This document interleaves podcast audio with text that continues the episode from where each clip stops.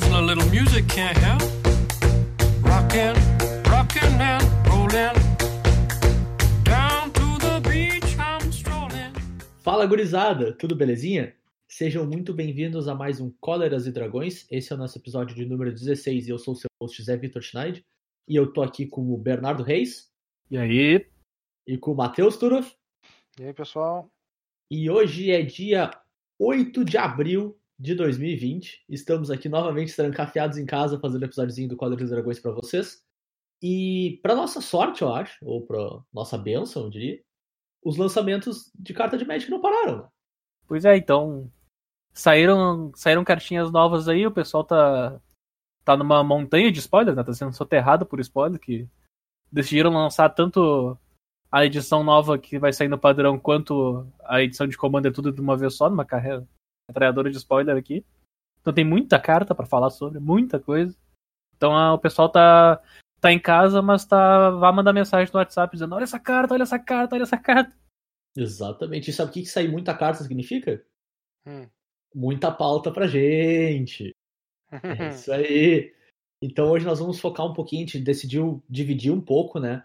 Esse, essa densidade de conteúdo de Icória, Terra de Colossos. Sim, eu fui lá ver como é que era o nome em português, porque eu não Nossa senhora. o importante é a responsabilidade com a verdade. com a verdade, exatamente. O podcast é muito comprometido com a verdade, sim. Mas enfim, a gente acabou decidindo então por dividir um pouco os temas de, de Core aí, Terra de Colossos, pelas próximas semanas. Então hoje nós vamos começar falando um pouco sobre as mecânicas da coleção. As mecânicas que foram lançadas, que estarão presentes todas as cartas da edição aí, que vão estar marcando presença tanto no padrão quanto no limitado, e quando vê, até outros formatos por aí que a gente vai ver que tem bastante coisa interessante, bastante coisa nova, né, gurizada? Olha, coisa nova e bem diferente, pra ser bem honesto. Então, vamos dizer que essa é uma edição bem alternativa. É, eles decidiram arriscar bastante, né? Com, com umas mecânicas que não não estavam muito dentro do padrão do jogo, eu diria assim. Coisas que a gente nunca tinha visto e com funcionamento prático bem diferente do que a gente está acostumado. Mas em breve a gente chega lá. Ah, então, Icória tem quatro mecânicas ah, presentes na edição, sendo três delas mecânicas novas, uma delas uma mecânica que está retornando, e uma das mecânicas novas é uma mecânica que tem cara de que tá aí há muito tempo, só não tava mesmo, né, na prática. É, ela é bem, bem facilzinha de entender e de usar. Ela, ela existe uma mecânica que tu olha e tu diz, ah tá. É, exatamente. Mas enfim, vamos começar pela que todo mundo conhece, que é reciclar. Podemos começar por reciclar. Bom, então reciclar é a nossa mecânica que está voltando. Ela é uma mecânica geralmente muito bem aceita pelos jogadores, né? Porque ela é bem boa de usar e ela basicamente permite que por um custo especificado para cada carta, tu descarte a carta e compre outra carta. Então, é isso que reciclar faz, né? Então, tem exemplos de cartas que reciclam por duas manas, por três manas, algumas têm custo colorido envolvido, outras o custo é apenas incolor. Mas basicamente todas elas, quando tu paga o custo de reciclar, tu descarta a carta e compra outra carta. Além disso, a gente tem algumas cartas que se preocupam se tu reciclou uma carta, né? Então existem cartas que ativam efeitos quando tu recicla uma carta. A gente tem um exemplo de uma criatura vermelha que toda vez que tu recicla outra carta, porque ela também tem reciclar, mas para ela ela não conta, ah, aquela criatura causa um ponto de dano a cada oponente. Além dessas cartas, existem as cartas que quando tu cicla ela, ela mesma tem uma habilidade que desencadeia e faz alguma coisa. Então, tem um exemplo de uma carta aqui que é o, o Sharknado. É, Poten- Potencialmente melhor carta da edição. é, é um encantamento, né? Ele tem a habilidade que, conforme ele está em jogo, no caso, se tu conjurar ele normalmente, toda vez que tu casta uma mágica que não é uma criatura, tu cria uma ficha XX com voar, onde X é o custo de mana convertido daquela mágica. Não, não, não. É um tubarão com voar. Certo, Tem- é um isso tubarão, é importantíssimo de ser pontuado. é justo. É que eu pensei que quando eu falei Sharknado já tivesse ficado razoável. E como é um encantamento, É. ele tem um custo. É 6 mana, é bastante coisa. É. Além disso, tu pode reciclar o Sharknado, pagando X ah, manas quaisquer, e mais uma qualquer e uma azul. Bem E carinho. aí, então, tu vai descartar ele, comprar uma carta, que é a habilidade normal de reciclar, mas além disso, tu vai criar uma criatura XX com voar, que é um tubarão. Então, por exemplo, se tu reciclar ele por 4 manas, tu vai criar uma 2-2 voar, tubarão, e vai comprar uma carta. Nada mal. É, é uma jogada bem legalzinha, tá ligado? E sempre lembrando que, como tu tá reciclando e fazendo uma habilidade, não pode ser anulado por Counterspell. É, por anulações normais não podem anular, né? Justo. Legal também que ele te permite simplesmente pagar duas manas, botar X igual a zero e reciclar como se fosse só um reciclar normal, né? Um reciclar padrão. É. E é justamente essa, Bacana. essa flexibilidade que o pessoal gosta bastante em carta com reciclar. né? Tu ter Sim. uma alternativa. Né? Por exemplo, tu pode. Ah, eu tenho uma carta com custo de mana alto travada na minha mão. Eu mando ela embora pra comprar outra coisa. Porque afinal de contas agora ela não me serve pra nada. Uma coisa interessante do reciclar nessa edição é que eles finalmente assumiram o risco, né? As- Tem carta que recicla por uma mana incolor. Uhum. Eles Eu finalmente assumiram o risco. Sim. Porque antes o antes para reciclar por uma mana tinha, tinha que ser colorido.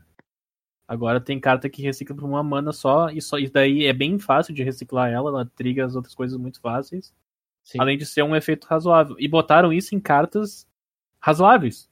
Então, Sim, tipo, de fato. De fato. tem uma mágica vermelha que é duas mana feitiço e diz que a tua criatura luta com a criatura alvo. É, botaram isso no vermelho. Só que isso recicla por uma mana incolor. Então, tipo, Sim. é uma carta perfeitamente plausível, mas que é só uma partida onde tuas criaturas são menor que a do teu oponente. Tu pode ciclar por uma mana e seguir adiante com a tua vida. E não, tu não precisou colocar uma carta que antes, antes, né? Seria uma coisa pior, tipo, ah, dá um de dano em cada criatura por quatro manas e cicla por dois. Uma coisa assim. Sim, Exemplo geralmente as cartas que reciclaram mais fraca, né? É. É, e fora que melhora ainda mais a condição. Um dos grandes argumentos de reciclar ser uma boa mecânica é que melhora muito o limitado na edição. Porque tu tem muito mais chance de não zicar nos jogos. É, tu pode Sabe? sacrificar tuas cartas pra encontrar terrenos. Pra encontrar se for terreno. necessário, né? E por uma mana isso se torna melhor ainda, né, cara? Sim. Tipo, tu tem mais chances ainda de se colocar nessa posição onde tu não zica, então tu diminui tu. É, tu tá numa tu situação que, terreno. que tu não tem criatura, por exemplo, tu tem a mágica de luta, tu pode ciclar atrás da criatura. Sim. Exatamente.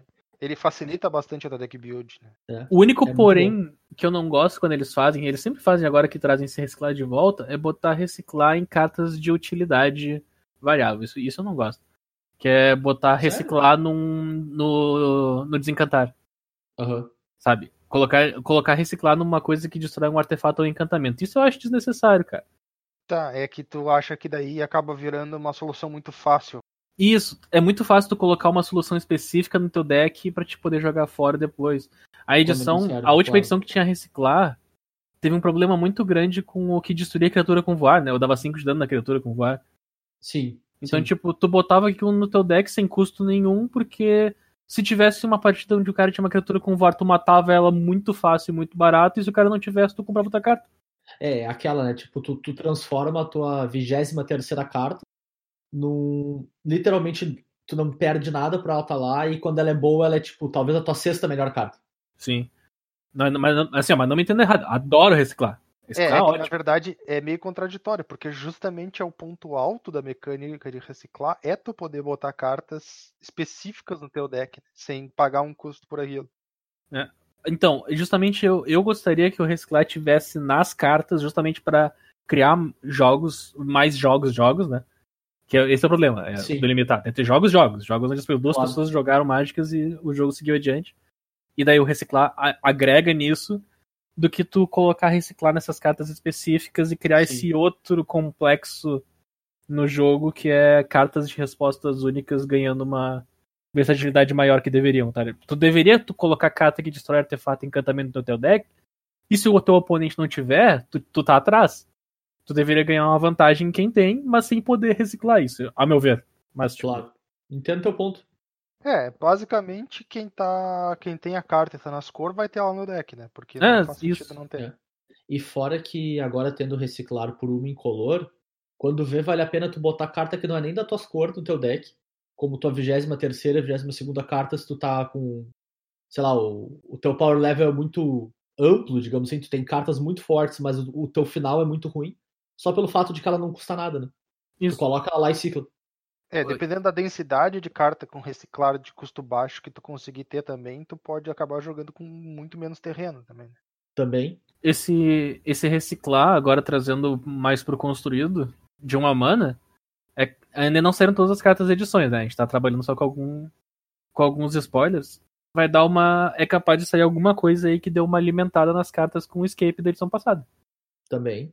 Justamente verdade. mais fácil de colocar carta pro cemitério do, do fato de ser incolor. Claro, verdade. Verdade mesmo. Tá, é bom ter alguém que sabe pensar em construído nesse podcast, né, cara? É, a gente sabia que a gente tinha o Bernardo aqui por um motivo. É, É, por exemplo, esse aqui, o, esse Migration Path aqui. Que é o. Como é que é mesmo a, carta, a versão original disso aqui? Quatro mana pro O- grupo do terreno básico? vegetação explosiva, né? Vegetação explosiva. Vegetação explosiva ganhou ciclar É, por duas mana. Chega num, chega num ponto assim meio inicial que tu quer só encher teu cemitério pro, pra jogar uma mágica, tu sempre pode reciclar ela. E aí corrige o problema dessas mágicas de ramp, né? Nesse caso, eu tenho um outro problema, mas aí não é necessariamente com reciclar. É com qualquer mecânica. Quando o pessoal só pega uma carta que já existia, taca a mecânica na carta e segue o baile, tá ligado? Ah, não. Mas daí Sim. a gente vai falar sobre neutralizar, né? Que é botar reciclar numa counter spell, por favor. Que é um negócio muito bizarro porque ela não é condicional, né, cara? Não é nem um pouco condicional. É tipo, tem ciclar numa counter spell. Show! É só É, isso. eu, eu, não, eu não me agrado muito desse tipo de. Sim. Na verdade é até estranho, porque, por exemplo, quando os caras pegaram e botaram um Surveil numa Counter Spell, eu achei interessante. Então quando vê, meu problema é. o- É que o Surveil. É que o Surveil, o Scry na Counterspell, tipo, isso é um negócio, beleza. É que, meu, ou tu usa a Counterspell ou tu cicla ela. É muito engraçado isso. É, eu, co- eu concordo com o Bernardo, assim. É muito engraçado. Porque se ela fosse, sei lá. Um, Se fosse, se Manalik. fosse a menos que o cara pague 3, É, aí fazia todo sentido, tá ligado? Manalik faz sentido. Agora me chamou a atenção a cartinha que tá em cima. 6 mana feitiço, compra 4 cartas. Ou cicla por um. Assim, ó, é tipo, cara, uma distribuição muito engraçada. que tá Mas, cara, isso, isso faz lembrar um negócio que eu ia falar mais cedo, eu acabei esquecendo. O o Ben Stark, que é um cara bem conhecido aí, talvez um dos melhores jogadores de limitado da história do Magic, né? Ele defendia um tempo que limitado deveria permitir que tu ciclasse qualquer carta por um determinado custo, assim. Pra garantir ah, eu que lembro jogos fossem jogos. Ele chegou a defender isso, eu não sei nem que fim levou essa discussão e tal, mas eu lembro isso acontecer. Os caras escutaram ele, cara, estão começando a colocar ciclar em todas as cartas. Imagina, né? se tu tá jogando limitado, tu começa com o emblema que tu pode ciclar qualquer carta por 3 em colar. Seria mais ou menos esse argumento. Ou duas, se eu não me engano. Era uma coisa assim. É, duas é OP. É, duas eu acho demais. Três é mais razoável, mas três não resolve tanto zica. Não, aí também, também querem fazer o jogo ficar muito perfeito, né? Resolve, quer resolver zica, faz o seguinte, tu pega e começa a jogar Hearthstone. Hearthstone tu ganha uma mana por turno. Não patrocina a gente, pessoal, mas se quiser, é só mandar um e-mail pra Colors Dragões. Cara, deixa ciclar por duas mana da cor da mágica. Show. Aí sim eu quero ver o duas pessoal. colorida da cor da mágica. Sim, tu tem um emblema que tu pode ciclar qualquer carta por duas coloridas da cor da mágica. Aí eu quero ver. Todo Acho mundo pode precisa ciclar. nem ter um emblema. Todo mundo pode reciclar. Mas não, mas não vai ser de graça. Bom, então, encerrando aí o reciclar indo pras mecânicas novas que a gente tem na edição, né? A primeira delas são os marcadores de palavra-chave. Que, cara, é uma mecânica tão óbvia, mas tão óbvia pra existir no Magic. Mas ao mesmo tempo ela demorou tanto tempo pra existir que eu achei que nunca mais ia aparecer. Ela é aquela mecânica que. Essa é a mecânica que eu falei que o cara olha pra ela e diz: Ah tá. Que ela é perfeitamente fácil de se entender. Ela diz que teu bicho ganha um marcador de atropelar e a partir de agora ele atropela. E daí tu, beleza, meu bicho atropela. Show. Entendi? Entendi. Não, É. não, não tem muita mais complicação nisso. Exato. É, ela, ela é bem de boa. Então, só pra pra amarrar um pouco a mecânica, né? A ideia é que a edição tem 12 tipos de marcador, é isso, né? 11 É, tipos de marcador. 11, 11. Tem algumas cartas que colocam marcadores nas suas criaturas, tem algumas cartas que movem marcadores nas suas criaturas, mas é basicamente isso. Tu dá permanentemente uma habilidade nova pra uma criatura que anteriormente não tinha, né? Então as habilidades que tem é atropelar, voar, ah, toque mortífero, vigilância, alcance, vínculo com a vida, resistência à magia, ameaçar, iniciativa e marcador mais um mais um, que é já um clássico, né? a gente já conhece faz bastante tempo. Mas agora tu consegue dar esses, essas keywords para as criaturas também. E é isso, no momento que ela tem um marcador em cima dela, ela tem aquela habilidade. Não tem muito mais o que falar, eu acho, né? E pra quem já tá ponderando como é que eu vou fazer isso, vai vir igual veio em. em A A Moncat. Moncat, Em Amon né? Uma, uma cartinha destacável, né? No busterzinho, que tem, que tem os marcadores. Sim. Já Sim. bonitinho, com toque Que mortífero, com ar. fizeram com os marcadores de exaurido. Isso, exatamente. Exato. E são bonitinhos os marcadores, cara. Eu gostei do. Não, do ficou design. legal, ficou legal, cara. Cara, ele parece insígnia de Pokémon, cara. tipo, sextavadinho assim e tal. É. Achei, achei E, e- e o legal é que eles juntaram a mecânica de reciclar com a mecânica de marcador, né, cara? Sim, verdade. Tem algumas cartas que tu, quando tu recicla ela, tu coloca um marcador numa criatura, assim, como, como bônus, assim. Então, além de tu comprar a carta, tu tá transferindo a habilidade, a grosso modo, né? Porque essas criaturas, elas têm habilidade nelas, mas quando tu cicla elas, tu coloca um marcador numa outra. Eu achei bem bacana, assim. a- Tem, um- tem um exemplo aqui que é, como o Zé disse, é, é o Oc- Ocus Last, Last, Last Resort, eu acho. Exatamente. o último toque do Oco.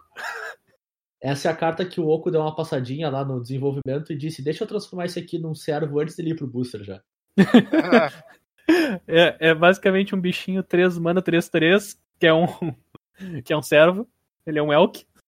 E ele tem vínculo com a vida, só que ele tem reciclar por duas manas e quando tu recicla ele, tu coloca um marcador de vínculo com a vida numa criatura que tu controla. Então tu meio que passa o poder dele pra criatura que tá a, habilidade dele, né, pro bicho que tá em campo, que é o vínculo com a vida. E como é um, tu recicla, tu pode fazer isso no meio do combate, se tu quiser. Sim. Sim. É quase como transformando essa criatura num combate trick, né? É, é massa porque tem com toque mortífero e iniciativa também, né? É. Eu achei legal que a criatura que dá atropelar é uma criatura 9 mana 11 11.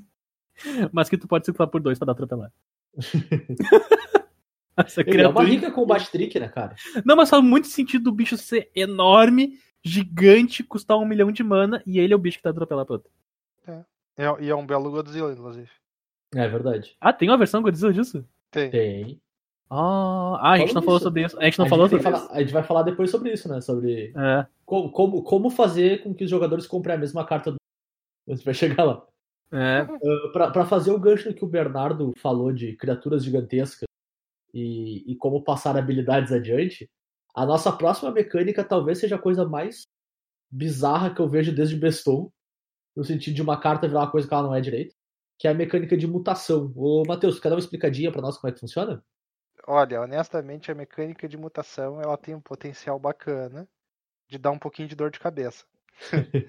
tá. Te passei a bomba, né? É. Como é que funciona? Bom, todas as cartas com mutação são criaturas, certo? Ahn, basicamente, as criaturas com mutação vão ter um custo alternativo para ser conjuradas, que é o custo de mutação, tá? E aí quando tu conjura ela como, como uma carta de mutação, né? Tu tem que dar um alvo numa criatura que não é um humano. E essa parte é importante, eu imagino que um monte de gente vai acabar dando alvo em humano. Eu acabei de aprender isso.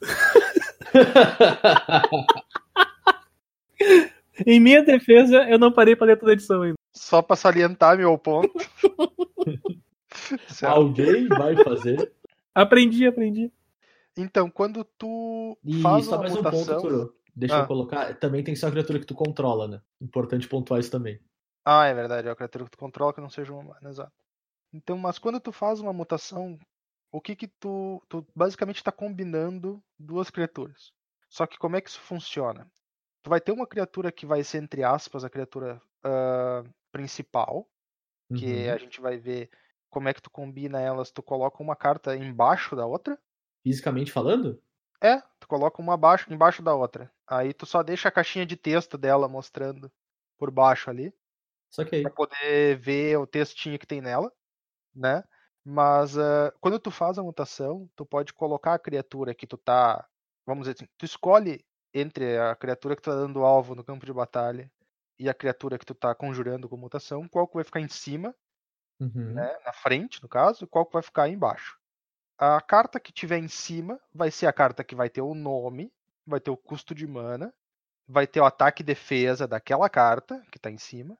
Uhum. E se ela for clonada, vai ser só aquela carta. Isso é Certo. importante. tá? Ok. Além disso, ela vai ter todas as habilidades daquela carta que está em cima, normal, Uhum. mas ela também vai ter as habilidades da carta que está embaixo. Certo. Então ela adiciona as habilidades da carta na outra criatura. Então é nesse sentido que tu tá combinando as criaturas. Uhum. Tá. Aí então tem um exemplo aqui que o que é o Eu, esquema eu, de eu regras pedir pra te dar um exemplo, nós. porque em áudio não sei se ficou muito claro pra mim. É. É, ela é meio estranha porque ela é uma mecânica muito visual, né? Então em, em áudio é meio difícil de explicar ela. Mas vamos, vamos tentar aqui. Então, eu tenho um exemplo de duas criaturas. Uma delas Tá. é uma 3 manas, 2, 4 vigilância. Só, Ok. tá? A outra é 5 manas, 5, 4, atropelar. Ela tem mutação por 4 manas, tá? E ela tem um texto que diz: toda vez que essa criatura muta, tu pode descartar uma carta e se você fizer, tu compra uma carta. É, muta na verdade é sofre mutação. Certo. Eu tava lendo em inglês. Bom, então quando tu conjura a tua criatura vermelha com mutação, certo? Tá, pera, começa assim. A 2-4 tá em campo. É, a 2-4 tá em campo. Beleza. Beleza. Começa, Tá. começa assim. Tu tem uma Tá. criatura 3 mana, 2-4, vigilância em campo. Exatamente. Beleza. Então tu tá conjurando a criatura vermelha de 5 mana 5, 4, mas tu tá conjurando com custo de mutação, que é 4 mana. Tá bom. Pausa. Tu tá conjurando ela como mutação. Exato. Ela é uma mágica de criatura. É, exato.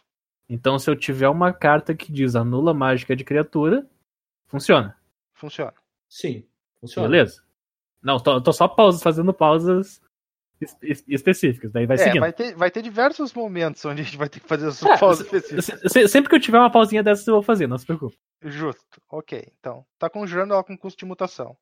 Tu tem que dar alvo na criatura de 3 manas tu tem em jogo lá. Pausa. Ela não é um humano. Não, pausa. Fala. Então, se eu tô dando alvo e meu oponente mata minha criatura em campo, eu perdi meus dois bichos? Não. Hum, Se a tua mágica de criatura com mutação tá na pilha e perde o alvo, ela vai resolver como se fosse uma criatura normal. Ok. Nesse caso aqui, a gente meio que tá ganhando uma mana, né? Porque a mágica original é 5 mana, 5, 4. A gente tá mutando por 4. É, esse caso específico, sim. Sim. Legal. Entendi. Tá bom. Tá Beleza. bom, tá bom. Bom, mas vamos supor que a criatura resolva normalmente. Tá? A gente vai deixar ela resolver. É, teu oponente não, não te atrapalhou, certo? Nem o Bernardo, nem o Zé. Tem três pessoas atrapalhando. Ah, o que, que vai acontecer? Tu vai ter que escolher qual criatura que vai ser a criatura da frente, a criatura de cima. Uhum. Tá. Essa criatura vai ser a criatura, como eu disse, ela vai ter o nome dessa criatura, o tipo dessa criatura, e vai ter o ataque e defesa dessa criatura. Certo? Além Certo. disso, ela vai ter as habilidades da outra criatura. Tá? Então, quais são as minhas duas opções, fazendo do jeito que eu fiz? Eu posso escolher que a carta vermelha 5-4 fique em cima, certo? Certo. E aí ela vai ser uma carta de 5 mana, com 5 de ataque e 4 de defesa, ela vai ter alcance, ela vai ter a habilidade dela, que a gente já vai ver como é que funciona, que vai disparar, porque ela fez uma mutação. Além Ok. disso, ela vai ter vigilância da outra criatura que já estava em jogo, Hum, entendi. certo? A minha segunda opção é escolher que a criatura que já estava em jogo fique em cima. Então, nesse caso, a minha criatura vai ser 3 mana, vai ser uma 2-4, e vai ter vigilância, que é dela. Além disso, ela vai ter o alcance da outra carta e a habilidade desencadeada da outra carta também. Então, o mutar, a grosso modo, ele adiciona uma linha de texto de habilidade a mais da criatura e tu pode escolher qual das duas criaturas vai assumir o corpo, o corpo dela. Tu escolhe qual criatura que vai ser o carro-chefe, vamos dizer assim. Uhum. Além disso, tu tá adicionando as habilidades das outras criaturas todas naquela criatura que é o carro-chefe. Show. Ah, geralmente tu vai querer escolher a maior criatura para ser o carro-chefe, certo? Aí, claro, vai ter uma exceção aqui outra ali, porque é Magic, né? É um joguinho cheio de, de pormenores, mas ainda assim. Bom, além disso, a gente viu que a carta vermelha, quando ela sofre mutação, tu pode descartar uma carta, se tu fizer isso, tu pode comprar uma carta. Beleza. Isso vai disparar agora que ela entrou em jogo e que ela se anexou em outra criatura, certo? No caso onde eu conjurei ela com mutação, mas a minha criatura alvo foi destruída e ela entrou em jogo normal, não ativa a habilidade de mutação, Hum, não entendi. dispara o trigger, certo? Além disso, esse texto vai estar incluso na, na criatura final, vamos dizer assim. Então, se eu colocar mais uma mutação nesse, nesse bicho aqui, se eu colocar mais uma carta com mutação aqui, vai disparar essa aqui também. Então agora, agora eu tenho duas perguntas. Fala. Vamos lá. Se eu, que, eu tenho essa criatura agora que eu juntei, né? Eu tenho essa mutação aqui de duas criaturas. Justo. E eu quero mutar mais uma vez. Tá. Aonde que vai essa criatura nova? Tu escolhe de novo, se tu quer colocar na frente ou atrás. E daí mesmo processo. Se eu botar Exatamente. atrás, habilidades. Se eu botar em cima, Corpo é mais habilidade. E soma as habilidades dos outros. beleza. Próxima pergunta. Agora, baixando pro construído, porque isso não vai acontecer nesse limitado aqui, eu espero. Ah, Se tu tem uma criatura, uma criatura ou habilidade que diz exile a criatura alvo e devolva ela pro campo de batalha. certo. E eu, e eu usar isso numa criatura que tá mutada, Tá. o que acontece? Eu, eu, eu quero. Deixa, deixa eu dar um one-up no Leonardo primeiro. Fala. Manda. Pra começo de conversa, se eu tenho uma carta que diz exila a criatura alvo, o que que acontece? Porque, pra, porque tu tem dois bichos, né? Eu posso exilar o da frente e deixar o. Não. É um bicho Hum, só. Em entendi. jogo, a criatura mutada é uma permanente só. Certo? Tá. Quando ela vira, vira tudo. Quando tu destrói ela, tu destrói tudo que tá nela. Quando tu devolve pra Uhum. mão, tu devolve tudo. Quando tu exila, tu exila tudo. Entendi. Então, pra todo efeito de jogo, ela é, um, ela é um objeto de jogo só, né? Exatamente. Tá, Tá então uma, uma coisa tipo um Oblivion Ring, exila esse bicho, vai estar com os dois embaixo do Oblivion Ring. Exatamente, todos eles. Tá bom. Beleza. E no caso que eu falei, Quando tu exila e volta, certo? Bom, tu vai exilar tudo, certo? Tu uhum, exila como uma carta só. Até aí tudo normal. Quando ela for voltar, são duas cartas que estão voltando. Tá? E a única coisa que permite que tu ah, faça uma mutação numa criatura é quando tu conjura alguma coisa com mutação. Então tu não pode escolher juntá-las de novo. Quando elas voltarem pro campo de batalha, elas vão voltar separadas obrigatoriamente. coisas que mutam só podem vir da pilha. Elas, Exatamente. coisas, coisas em campo não podem escolher mutar por espontânea vontade. Não. Tem que ser conjurado pelo custo de mutação para poder fazer uma mutação. Não vou mentir, cara. Quando, quando o Zé falou, e agora vai rolar mutação, e é uma, uma coisa muito interessante. Matheus! Uh, rolou um alívio. Cara, mas, mas todos sabemos que, tipo, eu divido a responsabilidade desse podcast e tu é um bom companheiro, cara. Tu não vai deixar na mão. Ah, Não, e fora que vocês são melhor para entrar na meio fazendo as perguntas. Ah, não, pra botar pitaco a gente tá sempre aqui. É, pra, pra perguntar, eu sou bom pra responder, eu sou péssimo. O, o Tur, inclusive, teve um momento, cara, que era tinha umas três vezes por semana chegava uma mensagem pra ele. Mas e se eu tiver tal carta em tal situação com tal coisa específica? Como é que resolve? Olha, era, era, era umas perguntas tão específicas, cara, que eu acho que nunca aconteceu nenhuma delas, mas era bem interessante. Ó, a melhor até hoje é das duas Legendorn. Bah, ó, eu- vai ter que refrescar a memória, meu. Nem eu lembro das. Sim, tu, tu tava perguntando se tu cria um clone da Legendorn, se dá tempo dos bichos do oponente morrer antes de tu ter que escolher qual das duas lendárias tem que ficar em jogo. Nossa, eu perguntei isso. Sim, Bernardo, tu perguntou isso, muito obrigado. Olha só. Então foi nesse momento que eu aprendi essa resposta. Muito obrigado, Tur. Não, é que tipo, tu fala isso pra mim agora e é uma resposta tão simples de eu saber, mas faz sentido. eu- É tão simples eu saber porque tu me explicou. Ainda bem que tu lembra, porque eu não lembro mais. Cara, eu vou. Eu posso falar uma das que eu mandei pro Tur aqui? Ou vai ficar muito longo? Claro, vai Pode ficar. falar, qualquer coisa vai pro final do episódio. Cara, teve uma que eu mandei que é o seguinte. Ah, eu, eu tenho. Deixa eu, deixa eu me lembrar o, o contexto exato. Eu estou jogando de Death Shadow e meu oponente Ah. está jogando de Burn. Uhum. Ele conjura um Path to Exile no meu, no meu Death Shadow. Uhum. Isso, ele conjura um Path to Exile no meu Death Shadow. E ele tem um terreno de pé só. Certo. Ele conjura, ele- esse, um terreno de pé dele é uma Fat. Tá? Uma Fat Land. O, o que acontece é o seguinte: eu conjuro o, aquela anulação que a menos que pague um no feroz só anula. Stubborn Denial. Stubborn Anile. Isso. E eu, e eu estou com 11 de vida, então meu Death Shadow é um 2-2. Ok. Tá? Eu conjuro Stubborn Anile. E daí eu dou alvo no Path to Exile.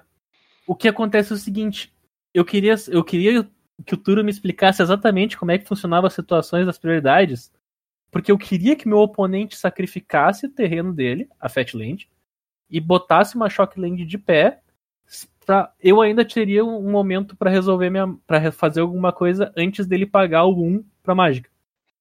Então o caso seria: eu esperaria meu oponente sacrificar a Fat Land dele, colocar uma Shock Land de pé. Nesse momento eu reciclaria uma Street Rage e meu Death Shadow passaria a ser um 4-4. E aí agora não Então agora não tem mais a opção de pagar um. E eu queria saber que ele, eu queria que ele me explicasse como isso funcionava nas questões de, nas questões de prioridade. Não funciona, né? Funciona? Ah, Funciona? eu não, não- eu não lembro mais. Né? Eu acho que não funciona, cara. a, a moral é que a mágica, ele tem que pagar um no momento que a mágica resolve. Certo. E no momento que ele termina, que ele estourou a Fat Land, A a mágica não resolveu ainda. ele estourou a Fat Land, ele criou duas prioridades, a minha e a dele, Certo. tá? A- resolveu a habilidade, resolveu a Fat Land e o terreno tá de pé, ele escolhe pagar dois de vida ou não na Shock Land. Volta para as duas prioridades da mágica minha, perguntando pra mim se eu quero que ela resolva e pro cara se ele quer que ela resolva. Ela volta pra esse ponto, porque na minha cabeça, no momento Isso. que passou a prioridade pra ele, não voltaria mais pra ti, tá ligado? Não, toda vez que uma nova situação vai pra pilha, as prioridades voltam a ocorrer normalmente. Então volta pra perguntar pra mim na minha mágica, ok? E daí volta pro meu oponente Entendi. depois do meu ok pra ele dar ok. É que normalmente o cara não faz isso. Mas toda vez que uma mágica resolve na pilha, ela te pergunta de novo, ok. Entendi. É, é bizarro, cara. É um, é um troço tão Entendi. específico que nunca aconteceu. Só deixar bem claro que nunca aconteceu. Mas, é mas é tipo, esse é o tipo de pergunta que eu mandava pro Tur. Aí vocês podem ver o que, que acontece comigo diariamente. Ah, pobre coitado. Né? ah, meu, se depois disso tudo eu não reclamasse, não ia ser eu. Cara, Tá, é, aí eu vou ter que concordar. é, é um podcast formado por bons companheiros, né? Todo mundo é bons companheiros. É tão companheiro. É tão companheiro. não, mas peraí, peraí, peraí. Antes de Hum. tu poder fazer o cego aí perfeito, ainda tem mais coisa importante pra falar de mutação. Ah, Deus. droga. Tem uma novela da Record. É, tinha que falar eu de importante. fazer- eu tenho que fazer uma última observação aqui, pelo menos. Eu, que eu lembre a última observação. Mano. É, algumas cartas se referem a si próprias pelo nome, certo? Uhum. Uhum. Ah, isso, é, na verdade, é uma forma do Magic dizer esta carta, tá? Então, quando uma carta se refere a si própria pelo nome, ela está dizendo eu, eu aqui, ó. Não necessariamente esse nome, mas eu. Então, Uhum. vou dar um exemplo aqui que a gente tem na edição, que é o Javali Eriçado, tá? 4 manas, 4, 3. E ele diz: Javali Eriçado não pode ser bloqueado por mais de uma criatura. Bom, isso é uma habilidade, certo? Se eu faço uma mutação no Javali Eriçado e escolho colocar a outra carta em cima, certo? O nome não Uhum. vai mais ser Javali Eriçado, mas vai ter a habilidade dizendo: Javali Eriçado não pode ser bloqueado por mais de uma criatura. Eu só queria dizer o seguinte: essa habilidade vai seguir funcionando normal, certo? Ela vai interpretar como se o nome Javali Eriçado fosse o nome da nova carta, tá? Entendi. Que na verdade aquilo ali é um é um atalho entre aspas para esta carta. Certo. Tanto que a- as criaturas com mutar, né, que tem habilidade desencadeada, que são várias, né, dizem pra tentar facilitar esse entendimento toda vez que essa criatura muta, Pra tentar facilitar esse entendimento, mas não necessariamente é uma coisa diferente da outra, não, como mecanismo de jogo as duas se comportam igual, né? É, exatamente. E, e eu queria fazer também um adendo em relação especificamente à habilidade desencadeada, né? No caso de tu ter uma mutação ah, maior, vamos dizer assim, tu tem duas, três, quatro criaturas mutacionadas já no campo de batalha, né? E tu mutaciona ela mais uma vez, tu joga mais uma criatura naquele bolo de carta, né? Uhum. Tá quase, tá quase jogando truco, né? Jogando carta em cima da outra, assim. Mas Tá fazendo uma canastra? é, todas as... Isso, basicamente. Todas as habilidades desencadeadas de mutação desencadeiam. De todas as criaturas. Não só da criatura que tá mutacionando agora, da que tá entrando na pilha. mas, literalmente, não na pilha de jogo, mas na pilha Na de criaturas. é, exatamente. No monte. Vamos chamar de monte pra ficar mais cara de cadastro ainda. Ah, é pif então. É. Então, não necessariamente da criatura que tá entrando no monte, mas das que já estavam lá também. Todas vão desencadear, porque todas elas olham para aquele mesmo objeto e esse objeto mutacionou nesse momento. Sim. Então pode ser que tu tenha um desencadeamento de habilidades desencadeadas aí, um em cima do outro, no momento que tu faz uma mutação. E tu escolhe a ordem. né? E tu escolhe a ordem. Além disso, um- uma última coisa que eu vi aqui, se tu quiser, tu pode fazer uma mutação numa ficha, certo? Sim. Não tem nenhum problema, tu pode fazer mutação numa ficha. E se tu escolher deixar a ficha na frente, a ficha em cima, no caso, Uhum. ah, a carta vai ser uma ficha. Vai ser considerada uma ficha. Interessante. Pra Ah. algum efeito que olhe pra isso, vai levar em consideração Tipo, que é uma que dá mais um, mais um em vigilância pras fichas? Pode ser, exatamente. Pode ser útil. Uh, tem. Acabei de ver que tem um pangolim na edição, beleza, pode seguir adiante. Uhul. E a última mecânica que a gente tem, então, apesar de mutação ser extremamente confuso e cheio de corner case, não é a mecânica mais controversa da edição, nem de perto. O que quer dizer muito, né? Sobre o quanto eles arriscaram na- nas mecânicas dessa edição, né?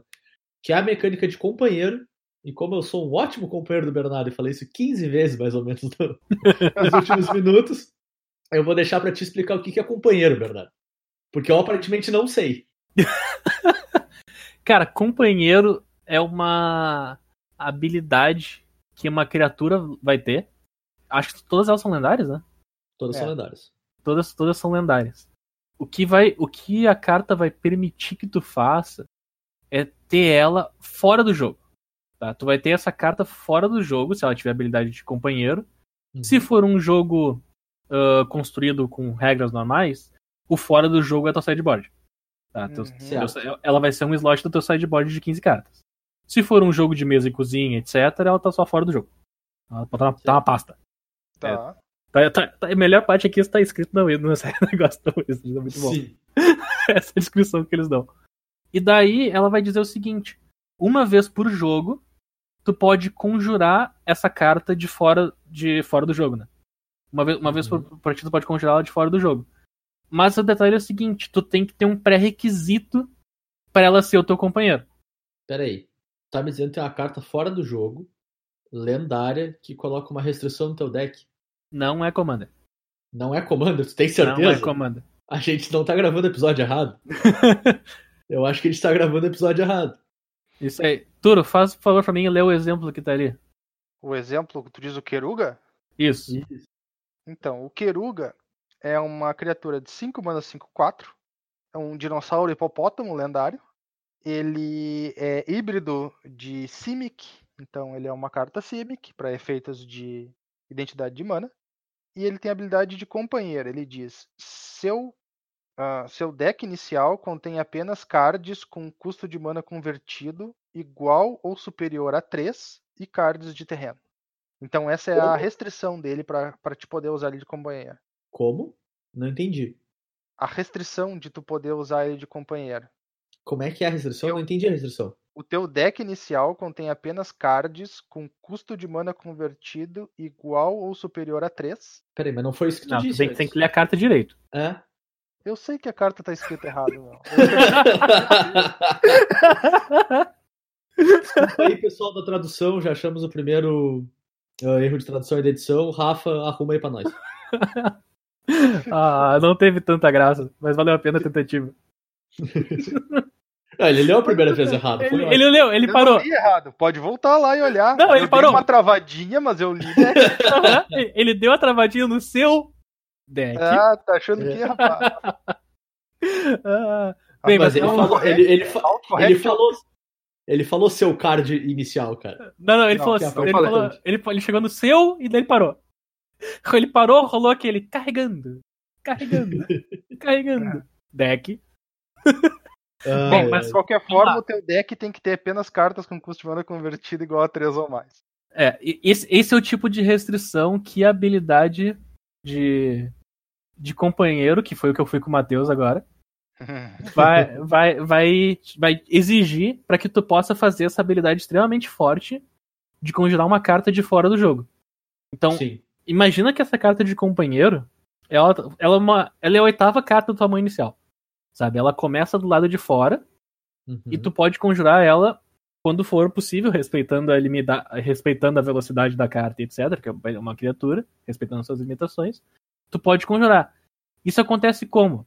Antes do jogo começar, tu pega e revela pro teu oponente, se tu quiser, o teu companheiro. Se tu revelou Certo. o teu companheiro, daí tu tem essa habilidade de poder castar ele uma vez fora do jogo. Se tu Certo. não revelou o teu companheiro, tu não pode nada dizer, haha, carta armadilha. não, não, vai- não rola. Não Sim, rola essa, não.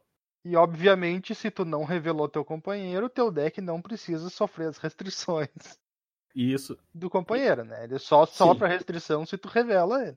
Isso. Terminando então o, o Keruga, ele diz que quando ele entra em campo de batalha, tu compra uma carta para cada outra permanente que tu controla com custo de mana convertido 3 ou mais.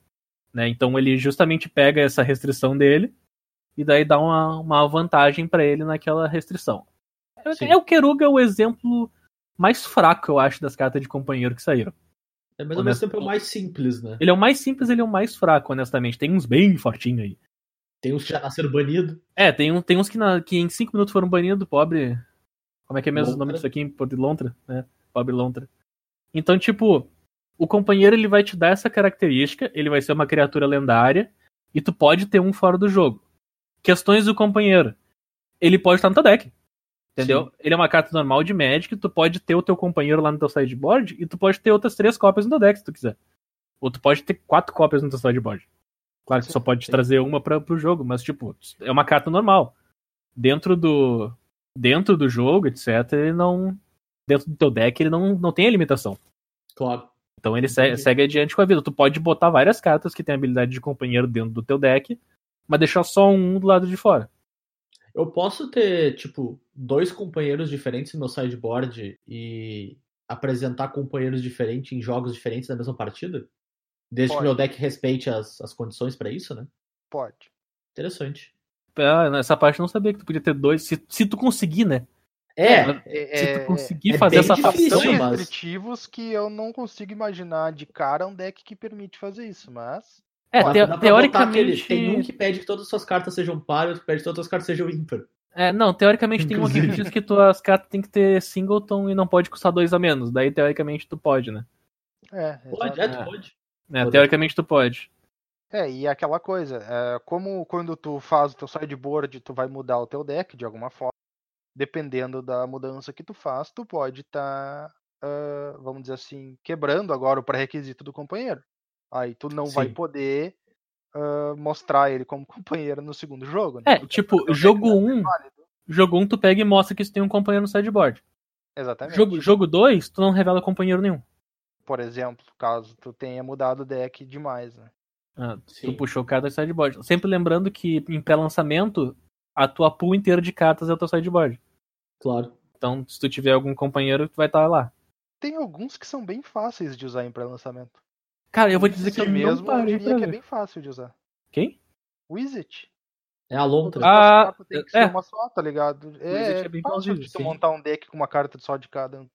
O Wi- o Wizard diz que tu- todas as suas cartas têm que ter nome diferente. Então é tipo, Exceto jogue Commander. Jogue Commander. Uhum. É, é- a carta diz tanto jogue Commander que ela foi banida no Commander. Banido no Commander. Ela foi banida no Commander por ser um auto-include obrigatório, praticamente. É? Todo deck poderia castar ela e usar, né? É. E só pra, pra fazer esse adendo, né? Companheiro funciona com Commander. Companheiro é a tua centésima primeira carta no deck, digamos assim. E ele tem que seguir as tuas restrições de identidade de cor normalmente, né? Então, o Keruga só pode ser usado em decks que, cujos comandantes contêm verde e azul, pelo menos, né? Tu não pode Sim. usar ele num deck mono green ou num deck mono white, sabe? É, além Mesmo disso, ele não fazendo parte do teu deck. Ah, ele é, ele é 101? Achei que ele contava Ele é na a cen- 101. Não, ele é 101. Porque ele tem que estar fora do jogo pra ser um companheiro. Outra coisa interessante é que apesar de começar na zona de comando, o teu comandante faz parte do teu deck. É, Então, pra te usar o Keruga, o teu comandante também tem que custar mais de 3 mana. sim. Não dá pra Verdade. usar ele com um comandante que custe menos de 3 mana. E, cara, eu não sei vocês. Não... A gente acabou não falando muito no, no quesito de tipo de onde tá surgindo as mecânicas e tal. Mas acaba se aplicando as, doi- as duas, mas mais ao companheiro. Tem bastante cara de uma mecânica que surgiu pensando muito no jogo digital e depois eles tentaram fazer funcionar pro jogo físico, né não? Olha, a impressão que me passa, sim. A impressão que me passa é que as duas, as duas mecânicas, essas, ah, tanto a mutação quanto o companheiro, mas principalmente o companheiro, é muito mais pensado para um jogo automático, no caso, do que um Uhum. jogo como o Magic, que é de papel. Ah, 100%, cara. Essa mecânica de companheiro, eu já tive uma grande discussão aqui no nosso grupo sobre várias falhas que tu pode encontrar pro companheiro no papel, mas ela é claramente feita pro Magic Arena. Ela foi pensada com o digital e depois eles. Como Isso, que a ela- gente encaixa no papel, né? Exatamente, porque no Magic Arena, o cara tem no teu sideboard, ele revela, tu sabe que o deck do cara tá perfeitamente funcional pra aquilo, porque aquilo tá funcionando, é isso aí, segue adiante com a Sim. vida. O jogo vai te perguntar antes: você quer revelar seu companheiro antes dessa partida? Sim ou não? Isso. Ah, o- uma, per- uma perguntinha só que eu tenho. O companheiro, ele funciona como pre-game effect, assim como Leylines? É, Ou uma ele é pergunta. ou ele é antes Ele disso? não especifica exatamente aqui aonde que ele. Tu revela. Na verdade, tu revela antes de embaralhar o deck. E aí- Ah, tá, então, então não é pre-game effects. Porque É, pre- se eu é antes ainda, né? Tu, tu É antes ainda. revela conforme tu tá começando a partida lá, né? Tipo, quando tu apresenta o deck, tu apresentaria o companheiro junto, vamos dizer assim. Sim, porque eu apresento o comandante também, né? Eu É, imagino que é mais ou menos a mesma lógica. mas é, não é super especificado ainda, né? Essas regras, as alterações de regras ainda não saíram. É o sit down effect, né, cara? Quando tu senta na, na cadeira pra jogar com o cara, tu mostra. Tá certo. Ai, ai. Meu, eu vou te dizer que esse foi, acho que a melhor edição pra não sair pra lançamento no papel. Porque a quantidade Também. de gente usando Companion errado no pré-lançamento, e nem questão de roubar, é questão de, tipo, em pré-lançamento o pessoal lê errado as cartas mesmo. Lê errado, esquece, etc. E a quantidade de, tipo, erro que ia acontecer no pré-lançamento com o companheiro ia ser muito grande, cara. É, ou até esquecer de anunciar antes do jogo, tá ligado? É, tipo, esquecer que tinha companheiro, ou, ou então anunciar o companheiro ah, verdade, eu tinha essa carta de 5 mana no deck, só podia ser de até custo 3, sei lá, alguma coisa assim. Ou embaralha o companheiro entre os jogos e não, Nossa, separa. verdade. Então, tipo, dá pra rolar vários, várias atrapalhadas que ia acontecer. Mas, meu, eu- a gente precisa falar de uma coisa. O, Hum. o elefante no meio da sala, ou o Godzilla no meio da sala. Hum. A gente precisa falar sobre isso. Sobre os Godzilla. Exatamente. Então, não, não chega a ser uma mecânica de jogo, mas a Wizards conseguiu inventar skin pra carta de Magic física. O que, assim, vamos ser honestos, foi bem inteligente a maneira com que foi feito, mas é um mecanismo de ganhar dinheiro pra caralho, né? Abre um precedente preocupante. É, é, é, é, é, é tanto mecanismo pra ganhar dinheiro que eu falei um palavrão. É, é- é muito bão que o cara sabe que isso aqui é só uma skin bonitinha, o É. cara sabe que isso aqui não vai mudar nada em jogo, e mesmo assim a gente vai comprar. Sim, eu já tô anunciando aqui se algum ouvinte tirar o Mecha God, eu quero o Mecha Godzilla. Só isso. Mas em, em- resumo, pra pra explicar pro ouvinte que não conhece, né? A Wizards fez uma parceria. Ah, o Godzilla é da própria Hasbro? Ah, não sei de que. Eu não sei, Excelente verdade. pergunta. Zé. É, eu não sei, não tenho certeza também, mas enfim. A Wizards fez uma parceria com os detentores dos direitos do Godzilla, já que é uma edição focada em monstros e criaturas gigantescas, como a gente viu pelas mecânicas e tal, de, de mutar, como um grande exemplo, né? Sim. que, o que, que ela decidiu fazer? Eu quero fazer cartas com artes alternativas de criaturas de Godzilla. Kaiju! assim, É, em, em, em vez de fazer que nem eles fizeram com as cartas de My Little Pony um tempo atrás, que era uma carta temática realmente da criatura, né? Então, tipo, tinha efeitos relacionados ao, ao mundo do My Little Pony e tal, e parará. E eram Uhum. cartas 100% lúdicas e não jogáveis na prática, né? Sim. Tu não pode usar elas em nenhum formato, a não ser na mesa de cozinha com teus bruxos. Eles pegaram uma carta de verdade, uma carta da edição, com o texto da carta da edição, com habilidade, exatamente igual. Colocaram uma outra imagem e colocaram uma linha de título adicional, digamos assim, uma linha de nome adicional na carta. O que permite que tu consiga usar ela como se fosse a carta original. Só que tu pimpa teu deck e fica da hora pra caramba porque tem os kaiju. Cara, é, é bem inteligente a mecânica. assim. A, A mecânica? É. A mecânica de fazer dinheiro é muito inteligente, né? É, de fato. O- É, mas o mecanismo funciona de como fazer se isso. fosse uma versão alternativa da outra carta, né? É, exato. É ela como. tem lá, inclusive, ela especifica qual é a carta que ela tá sendo. que ela tá representando, vamos dizer assim, né? Sim. E eu não, eu não li isso em lugar nenhum, mas eu imagino que para todos os propósitos de jogo, a, aquele nome que ela tá representando é o nome real dessa carta lendária. Porque senão tu poderia ter duas da mesma criatura lendária, porque uma delas tem o nome do Godzilla. Sim, não, não, a- mas- a- o, o nome oficial da carta é o que tá embaixo. É. Isso, então ela tem uma linha de, de título, linha de nome. É, tipo, tipo do como a gente. Como a gente tinha falado do bicho gigante com atropelar, que dá atropelar pra outros. Sim, Ele, tem- ele aqui tem uma versão Godzilla dele que é Godzilla Primeval, Primeval Champion. sim. Mas na verdade, embaixo dele tá a caixinha de texto que diz o, o nome original dele, que é o Titan of Rex. Sim. Ou seja, é a mesma carta, só que uma é com a arte do Godzilla. E o nome oficial da carta, quando ela for alvo no jogo, é o, é o pequenininho embaixo, é Titan of Rex. Sim, e provavelmente tu vai, inclusive, colocar no deck lá Titan of Rex, não sei o que lá. E eu Isso. que tu venha usar a versão Godzilla dele. É, tanto que agora, prestando atenção, tá, tá escrito na caixa de texto da própria É, Godzilla, quando, tu, dizer. quando tu cicla Titan of Rex. Ah, sim, é. O resto, tudo, tudo igual, ele não. Aham. Exato. Então só muda mesmo a arte e muda nome. Mas, cara, é bem legal mesmo, assim. Eu achei bem bacana. Aí tu pode falar, o- tu pode falar o nome mais legal de todo o universo do, do Godzilla, né? Que é o Mothra. Ah, Mecha Godzilla, cara. Mecha Não, Mothra, não. A, a palavra mais legal de se falar de todo mundo do Godzilla é Mothra. Godzilla Death Corona. Meu A Deus. gente vai encerrando esse episódio. Por... Valeu, até Ah, Space, Space Godzilla Death Corona. Perfeito. Cara, os caras. Cara, não, não é possível que eles conseguiram. Ah, cara. É muita coincidência, né, meu? Zé, encerra, Zé. Encerra, Zé.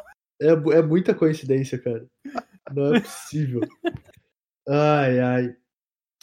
Mas eu acho que passamos por tudo, né, pessoal? Passamos por todas as mecânicas, passamos pelo cash grab.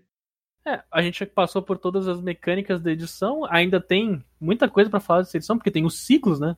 Não, a gente não Sim. falou sobre os ciclos, nem sobre os negócios. Então tem bastante coisa pra falar sobre. É, a gente não É. falou de nenhuma carta específica que não fosse pra explicar a É, a, a gente nem des- destacou cartas que nos interessam, assim, nada. Claro, então, como o spoiler da edição ainda não tá completo, né? Ele vai demorar mais um tempinho pra sair ainda.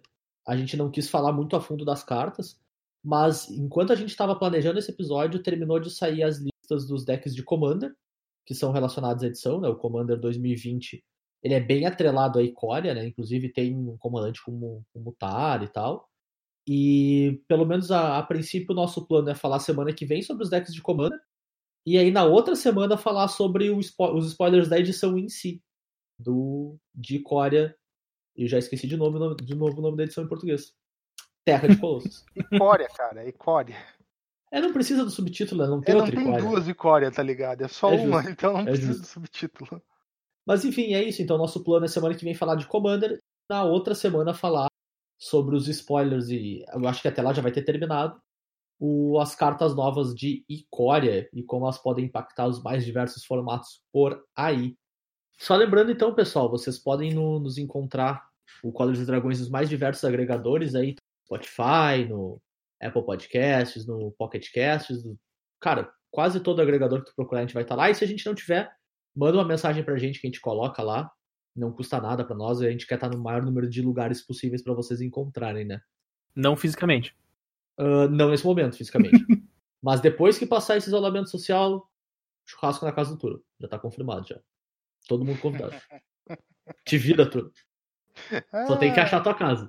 Na, na, na temática do Zé ser um bom companheiro.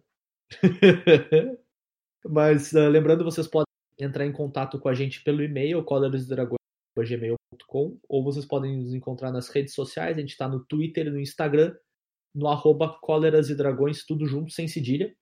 Vocês podem falar comigo direto também no, no Twitter, no arroba jvitorfromhell, e o Bernardo tá por lá também. Eu tô lá no arroba BNR underline MTG.